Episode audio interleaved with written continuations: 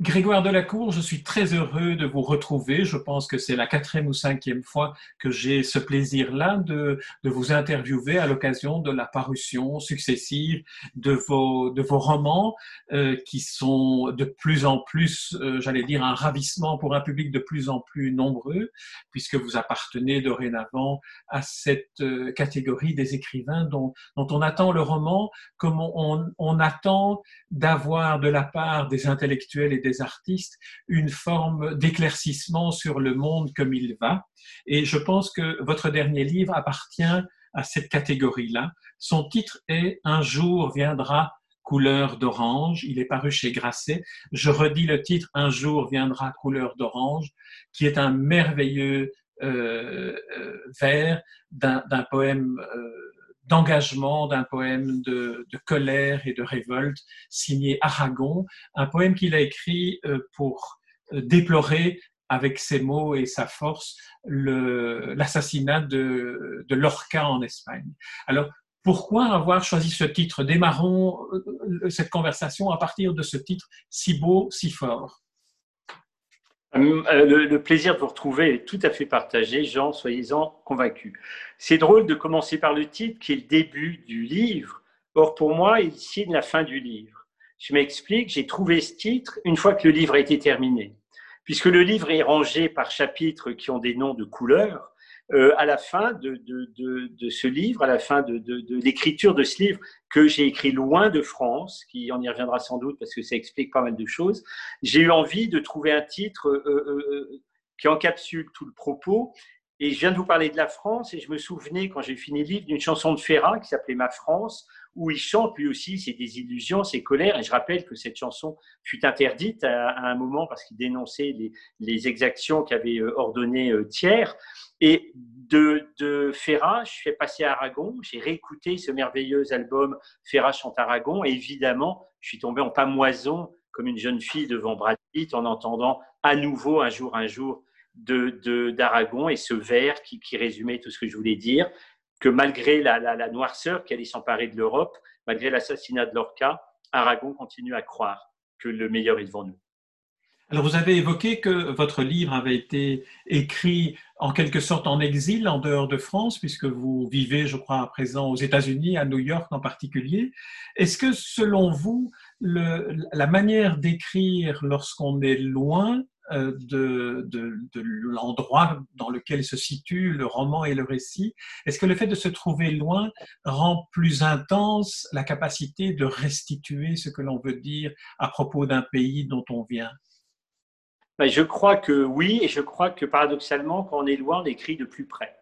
C'est-à-dire qu'on ose rentrer dans la matière, on ose rentrer dans la chair, on ose rentrer dans la boue, on ose rentrer dans, le sang, on ose rentrer dans le cœur des autres, parce qu'il n'y a plus cette pudeur, cette euh, fausse élégance qui consiste à dire mon Dieu, je suis ici, terre de littérature, il faut que je prenne ma belle plume. On écrit ses manques, on écrit ses rages, on écrit aussi ses espérances. Donc je pense que l'écriture en exil donne une urgence, donne une, une couleur très particulière à ce que à ce qu'on fait, en tout cas à ce que j'ai fait dans ce livre. Et c'est vrai que l'écriture aussi a porté le, le, du livre.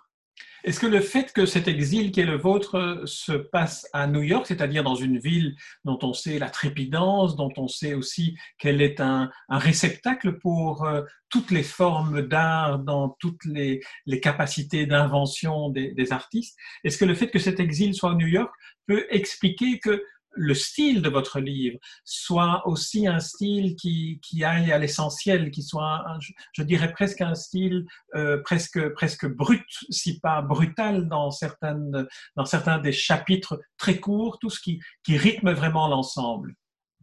Je ne peux pas vous répondre précisément parce que j'y suis depuis assez peu de temps, puisque ça fait un an et demi que je suis là-bas. Mais il est vrai que la, la, la vitesse, la brutalité, mais aussi la capacité incroyable de, se réinventer.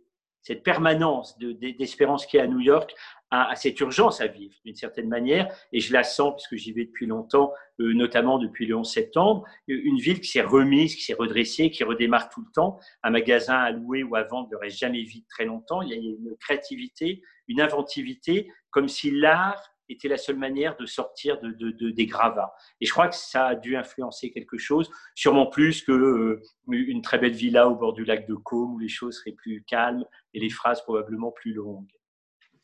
Alors, venons-en au, livre, au livre qui, est revêtu de ce très beau titre, Un jour viendra couleur d'orange. Et peut-être pour y entrer, euh, abordons-le par, les, personnages et en particulier par les, je dirais, les deux, les deux couples autour desquels s'organise et s'articule le, le récit. Les adultes d'abord, Pierre et Louise, et l'autre couple, leur fils, Geoffroy et Jamila. Mais d'abord, Pierre, Pierre et Louise, comment, comment sont-ils sont -ils venus euh, Comment avez-vous fait le casting, si j'ose me permettre cette expression un peu triviale? Non, non, c'est une belle expression. En fait, c'est l'enfant Geoffroy qui a donné naissance à ses parents. Ah.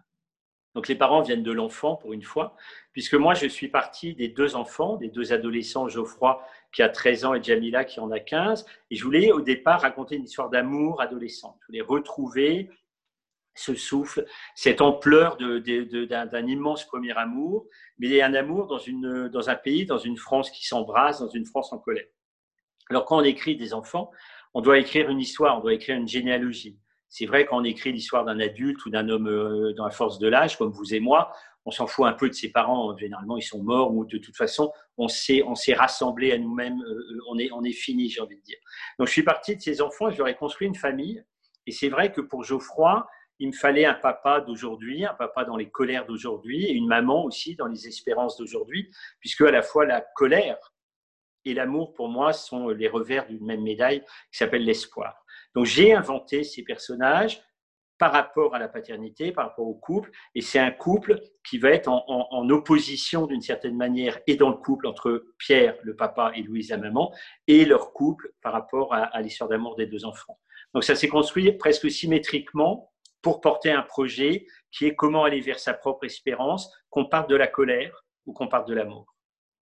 Alors, le personnage de, Geoffroy est un personnage qui appartient, je dirais presque, à, votre famille de, personnages auxquels on, ne peut manquer de s'attacher par la manière dont euh, vous avez cette sensibilité si particulière, la manière de, les, de les raconter alors qu'ils qu'ils vivent dans un, dans un univers, dans le cas de Geoffroy, qui est autiste Asperger, il vit dans un univers dans lequel on a l'impression que seule une sensibilité d'artiste ou d'écrivain peut réussir à nous le décrire. Et je me souviens que Jean-Louis Fournier saluait euh, un, de vos, un de vos premiers romans, lui qui a aussi cette, cette manière de pouvoir nous raconter ce qu'est un enfant extraordinaire.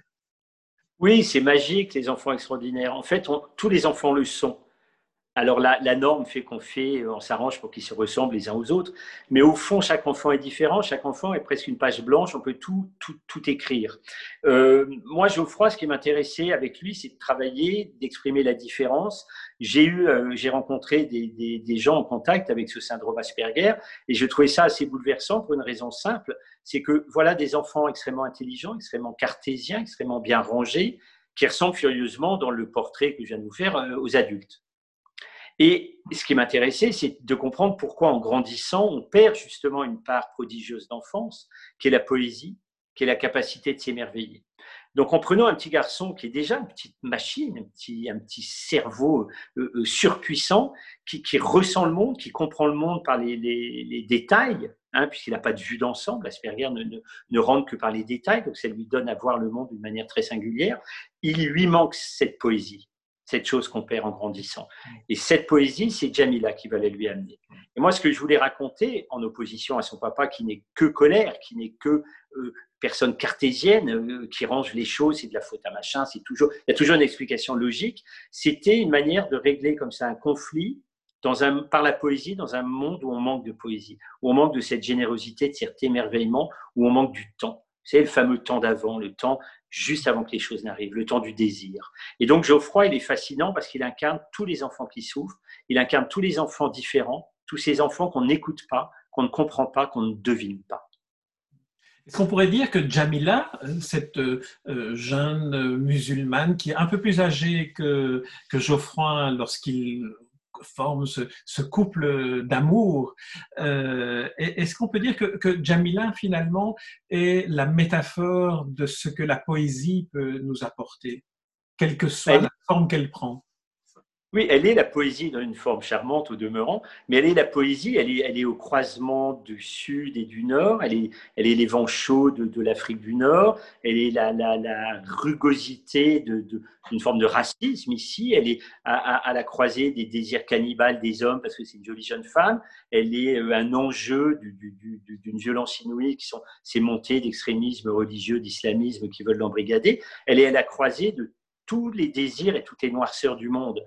Et elle ne s'en sort que par la poésie, que par cette capacité qu'elle a de s'émerveiller déjà devant un petit garçon différent. Alors qu'à 15 ans, dans les cours d'école, on s'émerveille devant les, vidéos d'une chanteuse à la mode. Et elle, la première chose qu'elle voit dans cette cour d'école, c'est ce petit garçon qui se cache derrière un arbre parce qu'on le, on le, on le, on le, bagarre tout le temps, on le chambre tout le temps. Et elle sent que ce petit garçon et cet arbre sont déjà euh, euh, euh, tout un peuple qui se met en marche. Donc oui, oui, elle amène cette féminité, puisque la poésie est féminine. Et si on décortique d'ailleurs l'analogie, la, métaphore d'Aragon, ce jour, cette couleur d'orange, cette couleur orange, c'est est absolument féminin. Euh, vous avez eu cette très belle euh, formule dans, une, dans une des réponses à, mes questions de dire que euh, de manière paradoxale ou anachronologique, ce sont les parents qui sont nés de vos personnages d'enfants. Alors j'aimerais qu'on revienne aux deux, personnages, Pierre et Louise, le père et la mère de, Geoffroy. Pierre est un homme en colère, vous l'avez dit, et cette colère s'inscrit dans, le contexte d'une France, celle que l'on a découvert en novembre 2018, celle des Gilets jaunes, celle de, cette violence de, personnes qui finalement retrouvaient une sorte de, foyer dans le foyer de la révolte, mais aussi une, forme de solidarité spontanée, de ne plus se sentir seul. Le, ce, personnage de Pierre, il, est né de ce, que, de ce dont vous avez été témoin ou de la manière dont cela a été raconté lorsque vous étiez vous-même euh, loin de France? J'ai été témoin ici hein, de, la naissance du mouvement et, à Paris et dans le Nord, mais la colère de Pierre est, bien antérieure à, celle des Gilets jaunes. Elle, remonte à cette France qui, pour moi, et ça n'engage que moi, s'est authentiquement fracturée euh, en 2001, quand euh, au deuxième tour, on a eu euh, l'arrivée de Le Pen. Et c'est vrai que tout d'un coup, l'arrivée de, cet homme qui a ses idées, mais est quelque chose d'une violence inouïe et, déjà une colère très profonde des Français qui votaient. Cette colère n'a pas été écoutée, n'a pas été entendue. Il faudra 18 ans pour qu'elle descende dans la rue. Euh, 18 ans il a fallu pour que les gens descendent, pour que les gens décident de se retrouver et parler de leur chagrin à des gens qui avaient les mêmes. C'est pour ça d'ailleurs qu'ils mettent des gilets jaunes. Vous savez, c'est comme les lucioles qui, qui, qui s'éclairent la nuit être retrouvés par leurs congénères en vue de se reproduire. Mais, mais, mais là, je trouvais que la métaphore des Gilets jaunes et de cette lumière qui, qui, se créait comme ça sur les ronds-points était belle. Elle permettait à ceux qui souffrent de parler à ceux qui souffrent. Il y avait un élan de fraternité formidable au départ. Les Gilets jaunes étaient un mouvement, je trouve, très très beau, puisque c'est une personne, plus une personne, plus une personne. Aucun politique, aucun mouvement n'a réussi à les récupérer. Bon, après, il y a eu les bagarres, il y a eu les, comme toujours très vite euh, en France, dès qu'il y a une baston, il y a les black blocs et, tout est foutu en l'air. Mais au départ, il y avait une revendication humaniste et fraternelle très très belle. Et Geoffroy, euh, pardon, le papa de Geoffroy, voulais-je dire, Pierre, il profite de cette colère qui descend dans la rue pour aller crier la sienne. Parce que c'est beaucoup plus facile d'aller crier une colère dans un groupe en colère que tout seul. D'abord, on a plus de chances d'être entendu, et deux, on est motivé. Donc, il va se greffer comme ça sur ce mouvement euh, euh, euh, débutant des, des, Gilets jaunes, et il va exprimer sa colère. Et très vite, on va se rendre compte que à la colère d'un mal-être social, il y a un mal-être personnel, il y a un mal-être conjugal, il y a un mal-être d'homme. Mais on a tous des problèmes ancrés en nous qui deviennent des problèmes sociaux.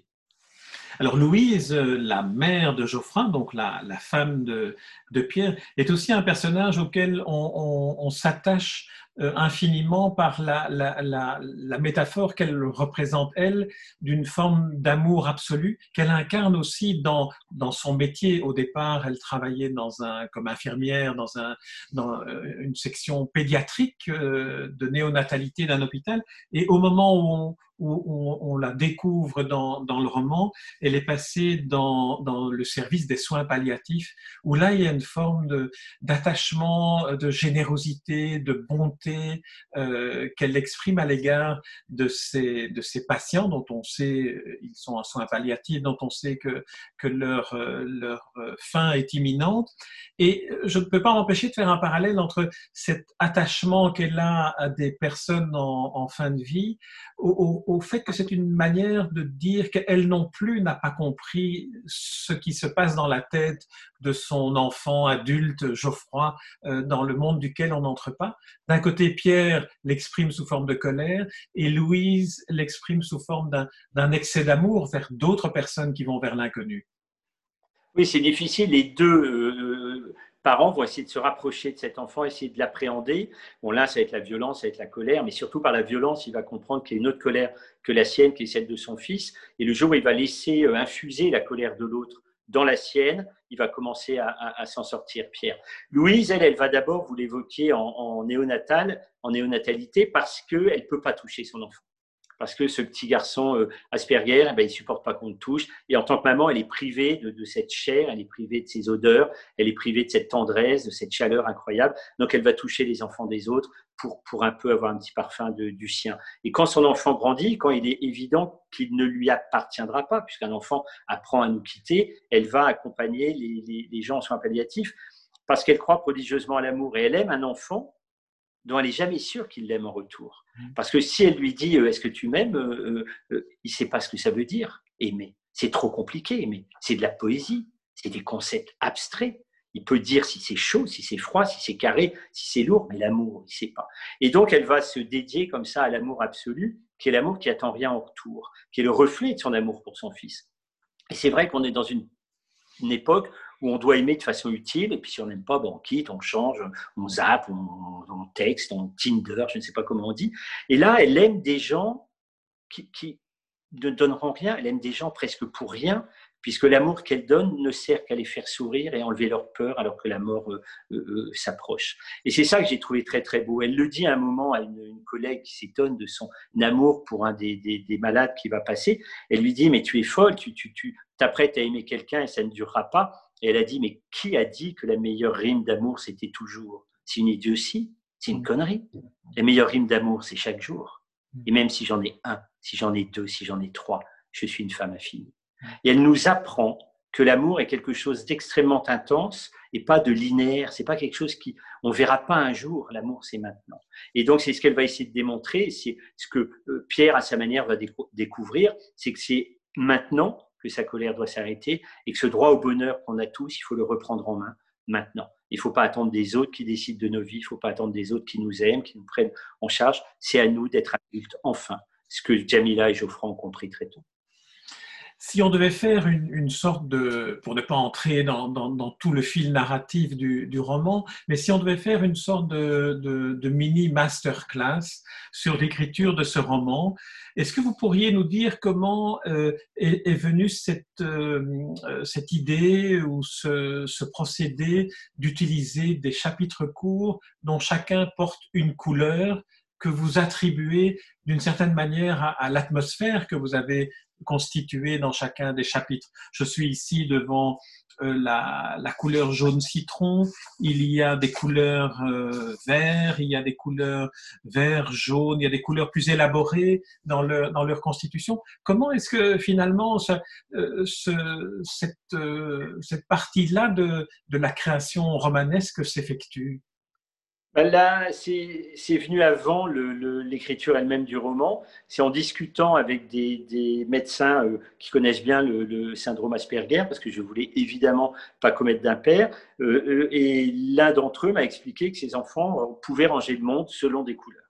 C'est peut selon des formes, selon des, parfums, selon des, choses, mais euh, toujours rangés par un classement très, très rationnel. Et j'ai trouvé qu'il y avait dans ce rangement par couleur une immense poésie. Je me suis dit, en sortant de ma rencontre avec ce médecin, mais mon Dieu, est-ce que je n'aurais pas là la construction de mon livre? En fait, je vais, appréhender et regarder le monde comme ce gamin avec ses couleurs. Alors ça va du noir qui est l'extrême violence, qui est la violence contre lui à l'école, le jaune qui est une sorte d'incandescence qui va être les gilets jaunes, et tout ce qui est le, plus sombre pour lui, le plus douloureux, le plus dangereux sera écrit vite au couteau parce que c'est quelque chose dont il veut se défaire comme une, comme une brûlure.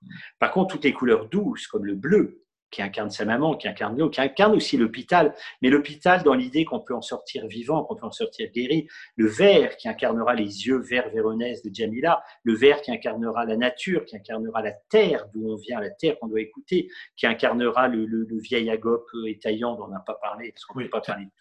Seront des chapitres écrits avec beaucoup plus de douceur, beaucoup plus de, de, de, de chair, de, de notion charnelle dans les mots. Et en fait, c'est venu par le classement du monde de ce gamin, les mots euh, euh, que j'ai choisis correspondent à son état d'esprit, entre ses frayeurs et ses, calmes, ses, espérances du monde. Vous l'avez dit, on n'a pas parlé d'un personnage qui est aussi très attachant, qui est Agop. Euh, qu'est-ce, que vous nous en diriez sans qu'on entre trop dans le récit?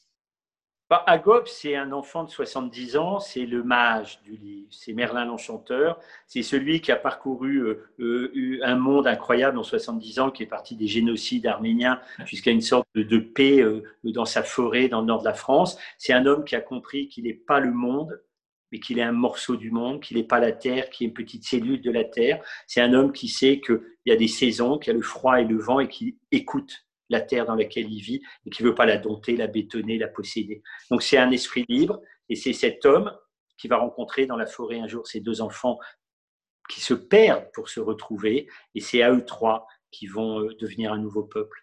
Avec cette invention d'une cabane aussi qui fait partie de, de la magie de, de l'enfance. Et, nous avons tous une cabane d'une certaine manière euh, imaginaire ou telle que nous en avons le souvenir. Bah, ma cabane, elle est importante parce qu'elle est le ventre du monde, elle est le passage, elle est, elle est l'endroit par lequel on va, on va naître de cette cabane. Donc ça, je peux en, en parler trop de la cabane du lit.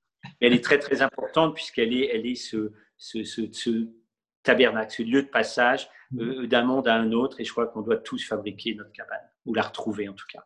C'est toujours la difficulté de parler d'un livre sans en dévoiler trop, tout en sachant qu'on s'adresse aussi à des personnes qui ne l'ont pas encore lu, mais auxquelles euh, je ne peux que euh, recommander de, de, lire votre, votre roman, Grégoire de la Cour, Un jour viendra couleur d'orange. Je ne peux que recommander de le lire, toutes affaires cessantes.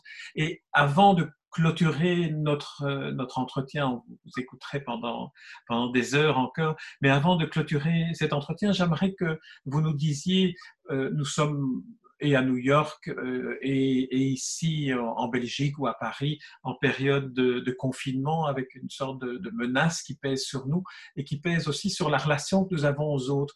Dans cet environnement-là, euh, comment est-ce que vous percevez-vous la, fonction de la littérature telle que, telle que vous la pratiquez-vous, c'est-à-dire une littérature de, de l'empathie, de, de l'investigation de ce qui est humain en nous? Ben, moi, je pense que la littérature, et, encore plus en ce moment comme l'art, la musique, le théâtre, la danse, le chant, sont là pour pousser les murs, pour enlever le gris qui, nous resserre en confinement. C'était terrible, on ne voyait que des murs, il y a tout, tout, tout se rapetissait. Ça m'évoquait le schmurz de Vian, qui c'est cette bête comme ça qui vit dans des maisons où les murs se resserrent.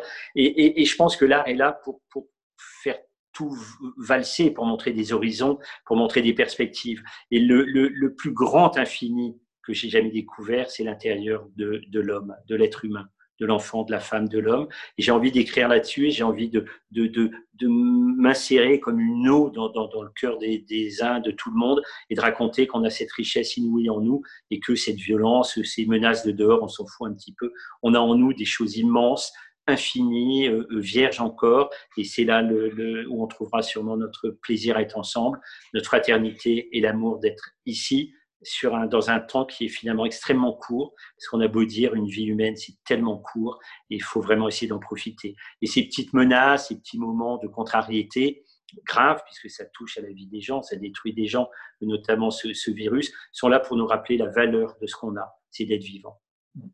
Grégoire Delacour, je vous, je vous remercie pour, euh, pour cet entretien et puis pour, euh, pour ce très beau roman, le dernier que vous publiez euh, chez Grasset, enfin le dernier en date, publié, publié chez Grasset, qui nous permet, en disant le titre, de dire ce très beau vers d'Aragon, un jour viendra couleur d'orange. Et comme je le disais, je recommande à tous ceux qui nous écoutent de, s'y plonger. Il y a une, une, une richesse d'humanité que l'on trouve dans les livres rares. Ceux que vous écrivez en font partie, Grégoire Delacour. Merci beaucoup. Georges merci à vous.